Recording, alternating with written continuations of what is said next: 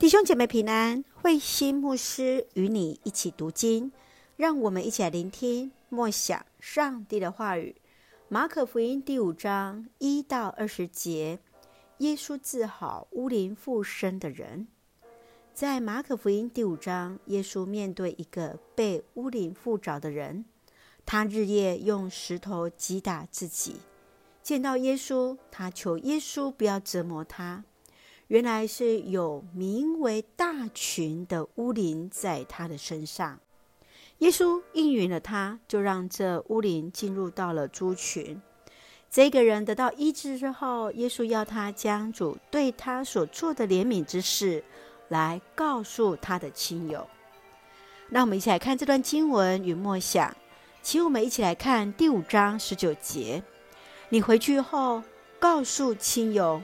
主怎样以慈爱待你和他为你所做的事，在格拉森，这是一个商业文化城。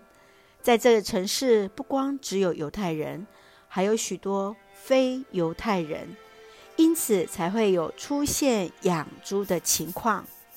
耶稣在接近这被污灵所附的人之后，就让那灵名为大群的污灵。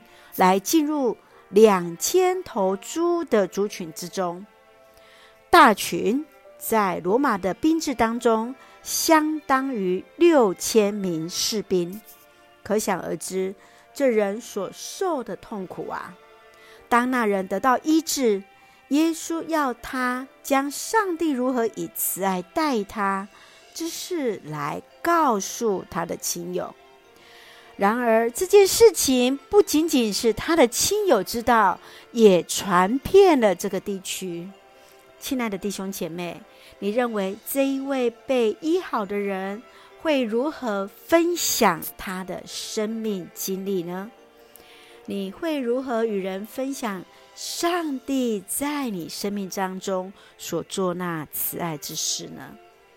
愿主让我们都时常来数算恩典。勇敢来见证上帝在我们生命当中所做慈爱之事啊！一起用第五章十九节作为我们的金句。你回去告诉亲友，主怎样以慈爱待你和他为你所做的事，让我们都能够从我们的家庭开始，回家告诉亲友，上帝如何用慈爱来待我们。让我们能够更大的一个扩展，无论在职场，无论在我们的社会，为主来做见证。一起用这段经文来祷告。亲爱的天父上帝，感谢上帝丰盛的慈爱，从主的话语里受恩典与力量，求主帮助我们从那有形与无形的束缚中，自己知道与不知道的最终得释放。